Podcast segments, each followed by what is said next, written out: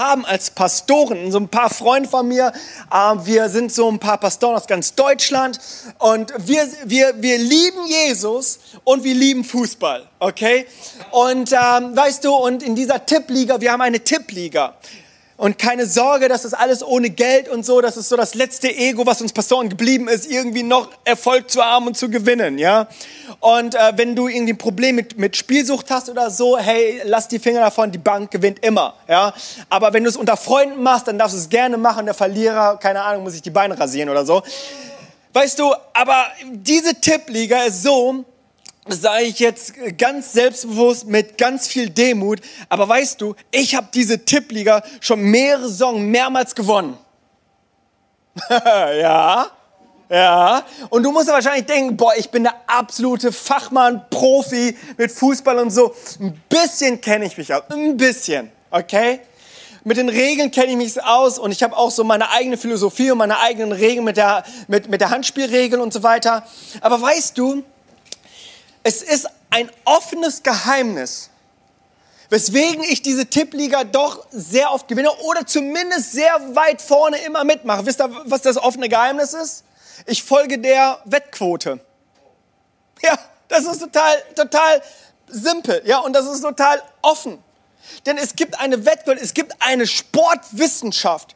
Analytiker, die wirklich aber tausende Euro dafür investieren, wirklich das so nüchtern runterzubrechen, dass sie ganz klar sagen, wer der Favorit ist und wer möglicherweise verlieren wird und wie die Chancen stehen. Das ist total nüchtern ausgerechnet. Und ich als Fußballfan, ich folge einfach diesen Analytikern. Natürlich, ich habe eine Leidenschaft für Fußball. Ich bin traurig, dass die Roten dieses Jahr wieder in diesem Lande gewonnen haben. Ich bin froh, dass die Roten in, in, in der Premier League gewonnen haben. Weißt du, so, ich, ich habe so auch meine Präferenzen. Ich habe auch so meine Leidenschaften. Aber ich folge einem Maßstab. Ist ziemlich easy. Ich habe so Leute in der Gruppe, der ist Pastor in Nürnberg, und ich sag dir, dieser Freund, der hat immer für Nürnberg getippt. Und wie ihr wisst, Nürnberg spielt jetzt in der zweiten Liga und so entsprechend waren auch seine Tipps. Verstehst du? Er war leidenschaftlich für seinen Club und das darfst du ja auch sein. Ja, wenn du deine Fahne schwenkst und so weiter. Aber in diesem Tippspiel ja, da folgst du einfach anderen Maßstäben. Und ich sage das hier alles ganz offen, weil ich, äh, ich bin mir nicht sicher, ob meine Tippgemeinschaft äh, hier wirklich dieser Predigt zuhört. Und wenn ja, dann wird die nächste Saison richtig spannend. Ja. Aber weißt du so, ich folge einfach diesem Maßstab, den die Analytiker mir geben, diese Wahrscheinlichkeit. Ich will da nicht irgendwie meinem Bauchgefühl irgendwie so folgen, ja, und irgendwie den Schlagzeilen folgen, so von wegen, wer wo ein Transfer und wer vielleicht seinen Kopf äh, voll hat und wer eine Ehekrise hat und so weiter. Nichts dergleichen. Ja, das, das schalte ich alles aus, folgt einfach nur diesen Quoten. Und das ist so die Frage an uns. Worauf baust du dein Leben? Auf welchem Maßstab baust du dein Leben? Was, was ist so die Grundlage, dein Fundament, worauf du dein Leben baust? Und weißt du so, du kannst mit deinen Tipps machen, was du willst, aber hier ist das ja etwas, etwas Wesentliches, etwas Lebensnotwendiges, wo du dich fragen solltest, worauf baust du dein Leben? Auf welchem Maßstab baust du dein Leben? Weißt du so, es gibt jedes Jahr immer so ein Wort des Jahres. Ja? Ich weiß nicht, ob du sowas mal gehört hast. Man kürt immer so das Wort des Jahres. Und vor nicht so allzu, allzu langer Zeit wurde ein Wort gewählt, das nannte sich postfaktisch.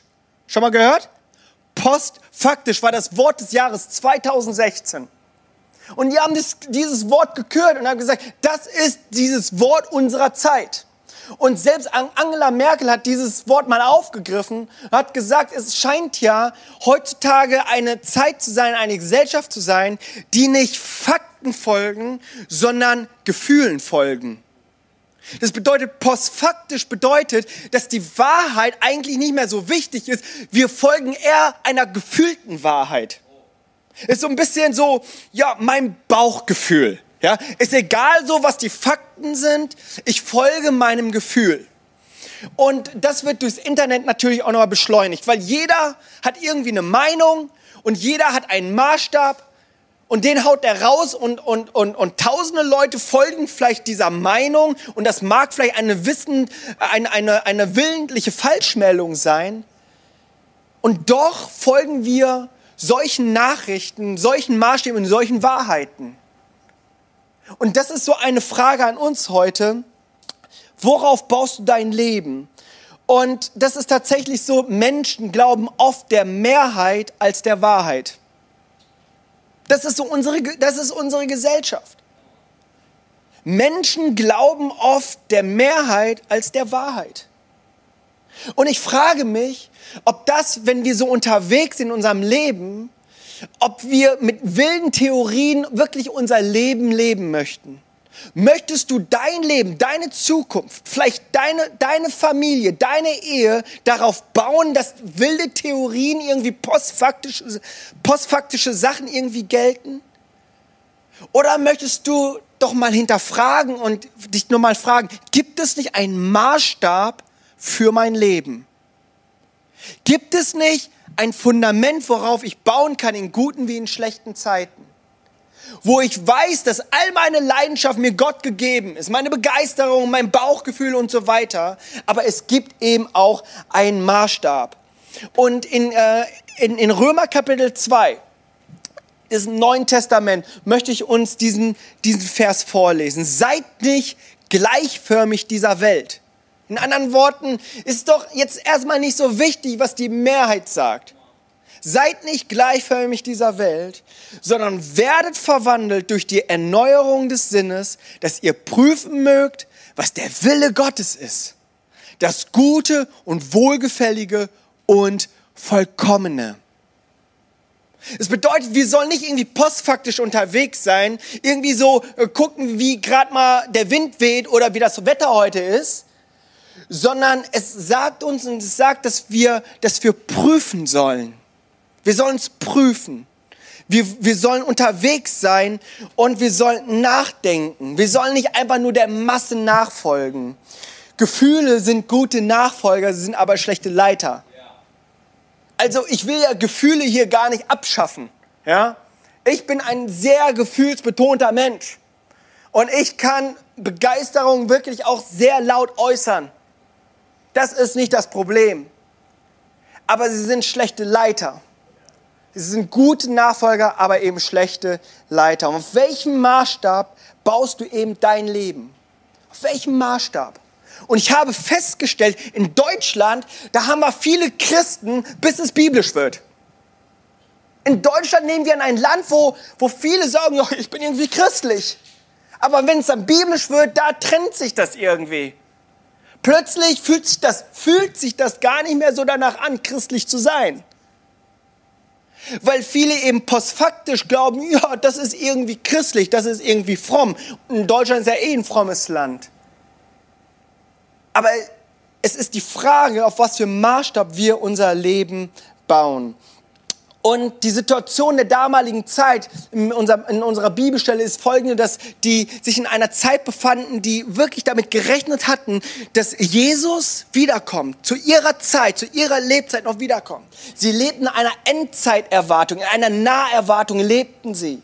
Sie wussten, boah, alles, was passierte mit Jesus, hey, dass er gestorben und auferstanden ist, das ist so gigantisch. Sie erwarteten seine Wiederkunft, aber er kam nicht. Und wir wissen, dass er eines Tages aber wiederkommen wird. Und so schreibt Paulus, dieser, dieser Schreiber dieses Briefes, an die Gemeinde, dass er sagt, ich ermutige euch in dieser Zeit, wo ihr wartet, in dieser Zeit, wo ihr Verfolgung erlebt, wo die Mehrheit einer, einer anderen Wahrheit folgen, bleibt standhaft und folge dem Maßstab Gottes. Folge dem Maßstab Gottes. Und ich glaube, äh, das ist eben jene Frage, die er hier beantworten möchte. Wie soll man denn als Christ in dieser Welt sein Leben führen? Das ist die Frage, wie soll man es leben? Und weißt du, ich habe ja schon gesagt, so ich, ich bin ein freiheitsliebender Mensch. Ich mag es so sehr, sehr Freestyle, okay? Ich bin irgendwie so unterwegs, aber ich bin mir auch bewusst, dass so viele Sachen mir viel zu wertvoll sind, dass ich da nicht Freestyle unterwegs sein möchte. Da möchte ich nicht postfaktisch unterwegs sein. Da möchte ich einem Maßstab folgen, weil ich weiß, mein Leben, meine Ehe, meine Familie braucht ein Fundament. Ich, brauch, ich brauche dieses Fundament. Und Gott ist der endgültige und der entscheidende gültige Maßstab für dein Leben. Gott ist es. Gott ist der entscheidende gültige Maßstab für dein Leben. Und dein postfaktisches Gefühl ist nicht Gott. Es ist einfach nicht Gott. Schon mal gehört? So, ich bin Gott selbst. Ja? So, so, ich bin mir mein eigener Gott. Aber Gottes Wort ist der Maßstab. Ich habe so einen Maßstab zufällig dabei. Ja? Ich nenne es mal Zollstock.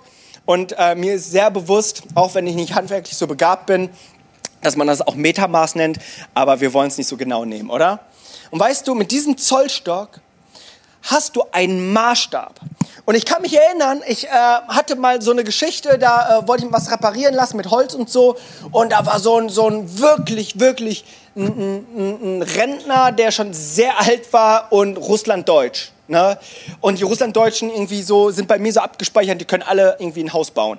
Und er, er sollte eine minimale Sache für mich machen. Und wisst ihr, äh, ich, ich fragte ihn, kannst du mir hier ein Maß äh, geben von äh, zwei, äh, das, war, das war ein Babybett ähm, und äh, eins ist kaputt gegangen und das sollte ich dann, ähm, wollte ich dann reparieren lassen. Und dann sagte er, äh, wie viel Zentimeter ist denn das? Ich so, keine Ahnung, so fünf bis sechs Zentimeter. Meinte er jetzt fünf oder sechs? Und ich sage, boah, was nimmt er das denn so genau? Ne? Aber ich sag dir, warum er das so genau nehmen wollte. Er wollte nicht, dass mein Baby schief im Bett schläft. ja?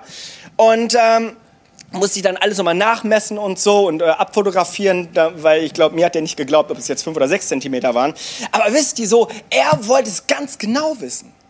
Und ich habe auch inzwischen ein bisschen mit diesem Zollstock gearbeitet. Es ist sehr, sehr hilfreich, Sachen gerade hinzubekommen.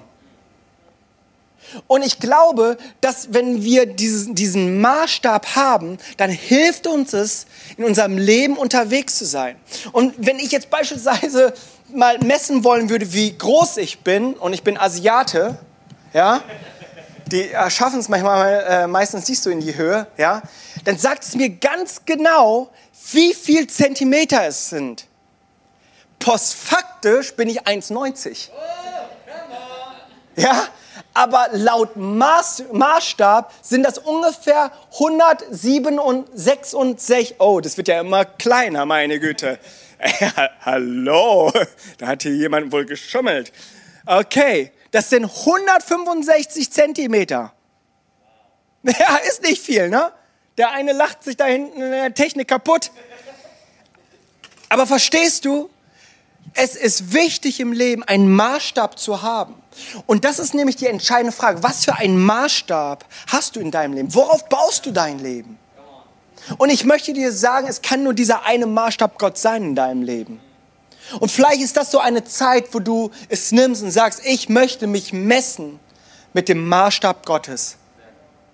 Ich möchte mich nicht danach messen, was die Mehrheit sagt. Ich möchte mich danach messen, was Gottes Wort sagt, was seine Wahrheit sagt. Und ich möchte dich herausfordern, dass wenn du äh, mit Jesus unterwegs bist, dass du einen Weg findest für dich, wo Gott wieder der Maßstab deines Lebens wird. Hey, wie willst du vielleicht noch mal diese Sommerzeit nehmen und sagen, ich möchte in dieser Zeit meine Bibel lesen, wie ich sie vorher noch nie gelesen habe? Nutze diese Zeit. Vielleicht ist das eine Challenge für dich. Heutzutage nennt man das Hashtag Challenge. Vielleicht ist das eine Challenge, wo du sagst, ich möchte es einfach gehen, weil ich weiß, dass ich postfaktisch nicht weit komme. Ich brauche den Maßstab Gottes in meinem Leben. Vielleicht bist du hier und du kennst Gott und Kirchen nicht. Und du fragst dich, was, was, was erzählt der asiatische Mensch da vorne? Dir möchte ich sagen, hey, dein Leben ist wertvoll. Und du dachtest vielleicht bisher irgendwie, ich muss irgendwie nur gut leben. Ich möchte dich fragen, wann ist gut genug? Wann ist gut genug? Wer entscheidet das, dass das gut ist, was du denkst, dass es gut ist? Was für dich gut ist, mag für den anderen überhaupt nicht gut sein. Was auf dieser Welt irgendwie genutzt wird, kann auf der anderen Seite des, äh, der Welt irgendwie total schlimm und, und zerstörerisch sein. Und wenn du es gut schaffst, dann frag dich doch mal, ja, wie viel Prozent reichen denn, um gut genug zu sein? Im Hebräerbrief heißt es, dass Gott der Richter unserer Gedanken, unserer Herzen ist. Er ist der Richter. Er ist der Maßstab. Und ich möchte dich herausfordern, an jedem Punkt zu kommen, diesen liebenden Gott für dein Leben anzunehmen, zu sagen, okay, ich möchte nicht irgendwie Freestyle mehr unterwegs sein. Ich möchte verstehen, dass es einen Gott gibt, der einen Plan für mein Leben hat. Und du bist willkommen, diesen Gott in deinem Leben aufzunehmen. Und euch, diese zwei Gruppen möchte ich gerne ansprechen. Auf welchem Maßstab baust du dein Leben? Ich möchte gerne beten.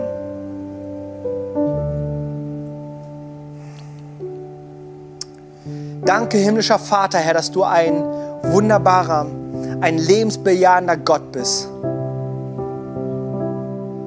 Vater, und du hast uns einen Maßstab gegeben, der uns nicht hindern soll, der uns nicht stoppen soll, Gutes zu erleben, das Leben zu leben.